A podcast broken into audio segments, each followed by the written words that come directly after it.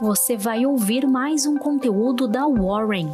Estamos nas redes sociais como Warren Brasil. Acesse nosso site warren.com.br e saiba mais.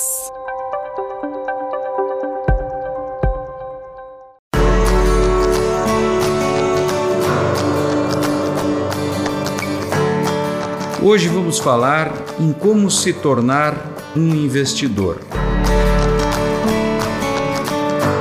Existem quatro formas distintas de se ganhar a vida: sendo empregado, autônomo, empresário ou investidor. Já falamos nos dois podcasts anteriores das três primeiras. E agora vamos conhecer a receita para viver da melhor forma, como um investidor. Empregados e autônomos precisam vender uma parte do seu tempo para ganhar o dinheiro necessário para sobreviver. No caso deles, a renda provém unicamente do tempo que dedicam ao trabalho. O empresário tem uma parte da renda proveniente do capital que emprega na empresa. Mas para que esta empresa exista e se desenvolva, ele precisa dedicar longo tempo para a atividade. O investidor não precisa dedicar tempo para ganhar dinheiro. Sua renda provém do capital que está investido. Um investidor é o que muitos conhecem como capitalista. É aquele que vive da renda. Durante muito tempo, essa categoria foi duramente criticada pelos operários e outras classes de trabalhadores. A grande ironia é que hoje os grandes capitalistas das economias modernas são os próprios trabalhadores que investiram parte dos salários em fundos de previdência. E esses fundos são atualmente os maiores acionistas das grandes empresas do Brasil e do mundo. Têm grandes somas investidas em imóveis e emprestam dinheiro para governos e empresas. Esses fundos de previdência privada, como os PGBLs, VGBLs ou as fundações de previdência, mostram que não existe um antagonismo entre o capital e o trabalho. Eles são criados para que trabalhadores guardem parte do que ganham durante os anos que estão na ativa e utilizem a reserva quando se, quando se aposentarem. Uma das ideias que precisa ser incorporada pelos mais jovens investir nos anos mais produtivos da vida para poder usufruir na velhice. Criar uma empresa exige muita dedicação e trabalho dos empreendedores. Muitas vão à falência durante os primeiros anos de vida. Outras, porém, crescem e se desenvolvem e vão precisando cada vez mais capital durante esse processo. A capitalização de uma companhia pode vir por meio de endividamento ou novos sócios. Algumas empresas crescem tanto que precisam abrir o capital, ou seja, lançar ações que passam a ser vendidas na bolsa de valores. Quando o empresário lança ações da empresa dele, está dando a oportunidade de qualquer pessoa tornar-se sócio. A empresa passa então a se chamar de Companhia de Capital Aberto. Uma história emblemática desse processo foi a de Steve Jobs.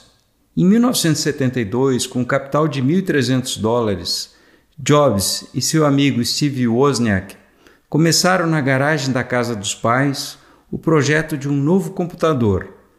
Em 1976, criaram a Apple, que cresceu e buscou outros sócios que em 1985 acabaram demitindo Jobs. De empresário, Jobs se transformou apenas em investidor. Poderia ter parado por ali, mas depois de alguns meses longe da tecnologia, decidiu voltar. Fundou a Next e logo depois comprou a Pixar. A Next acabou sendo a porta de retorno para uma volta triunfal à Apple. Já a Pixar, após a fusão com a Disney, tornou Jobs um dos maiores investidores naquela tradicional companhia. Jobs, além de um gênio em diversas áreas, também foi um grande exemplo de como o papel de empresário e investidor podem andar juntos. A existência de companhias de capital aberto possibilita que todos se tornem investidores mesmo os empresários, como foi o caso de Steve Jobs. Quando você compra uma ação, na verdade está se tornando sócio de uma empresa. Você pode, com um pequeno valor, comprar bancos, companhias de eletricidade, mineradoras, lojas, construtoras, empresas de game, siderúrgicas e uma infinidade de outros negócios.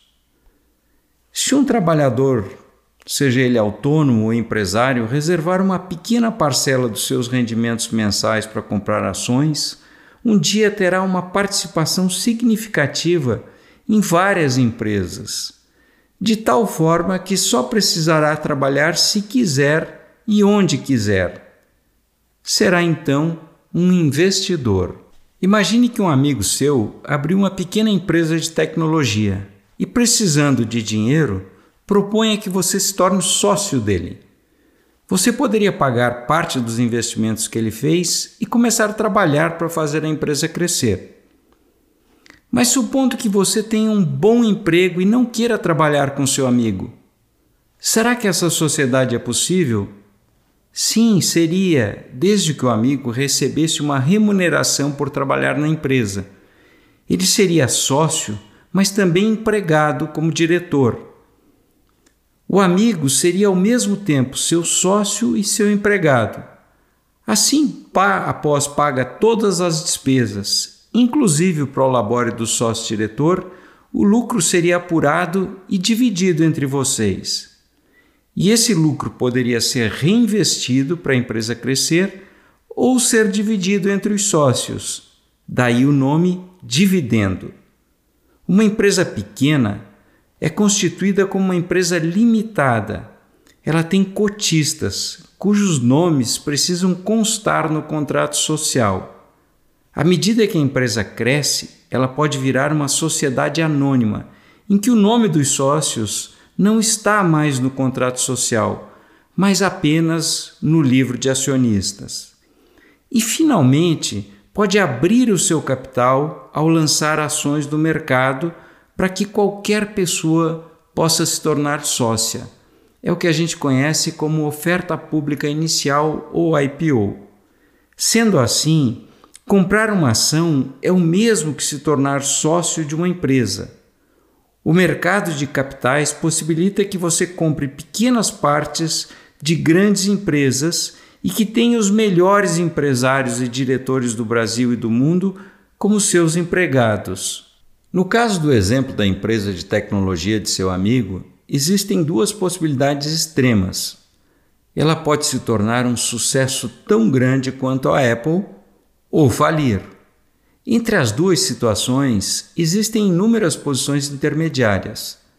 Ao investir em uma empresa inicial, seus riscos são enormes, assim como as chances de conseguir um lucro significativo.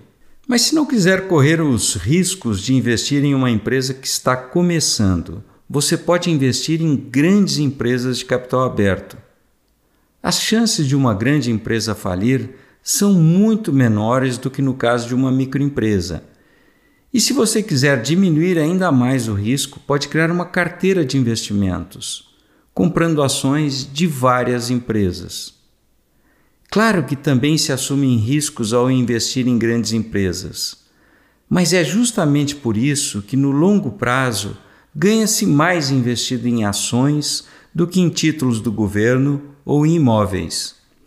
E quem quer reduzir ainda mais os riscos tem também a opção de investir em um fundo de ações, um ETF, que é um fundo de ações ou de títulos com cotas negociadas em bolsa. Porém, existe ainda outro risco, o da flutuação dos preços. O valor das ações é instável, ora sobe muito, ora cai drasticamente o problema é que, se você vender as ações em momentos de baixa, vai perder muito dinheiro. É justamente por isso que existe a recomendação de que quanto mais velho for o investidor, menor deve ser a proporção do patrimônio aplicado em ações. Os jovens, por outro lado, devem aproveitar os momentos de queda nos preços das ações para comprar boas empresas por valores atrativos. Mesmo que você escolha ser empregado, autônomo ou empresário, não esqueça de todo mês separar uma parte do que você ganha para investir. Quem sabe um dia você, como investidor, possa dedicar o seu tempo somente para aquelas atividades que lhe interessam. Muito obrigado e um grande abraço.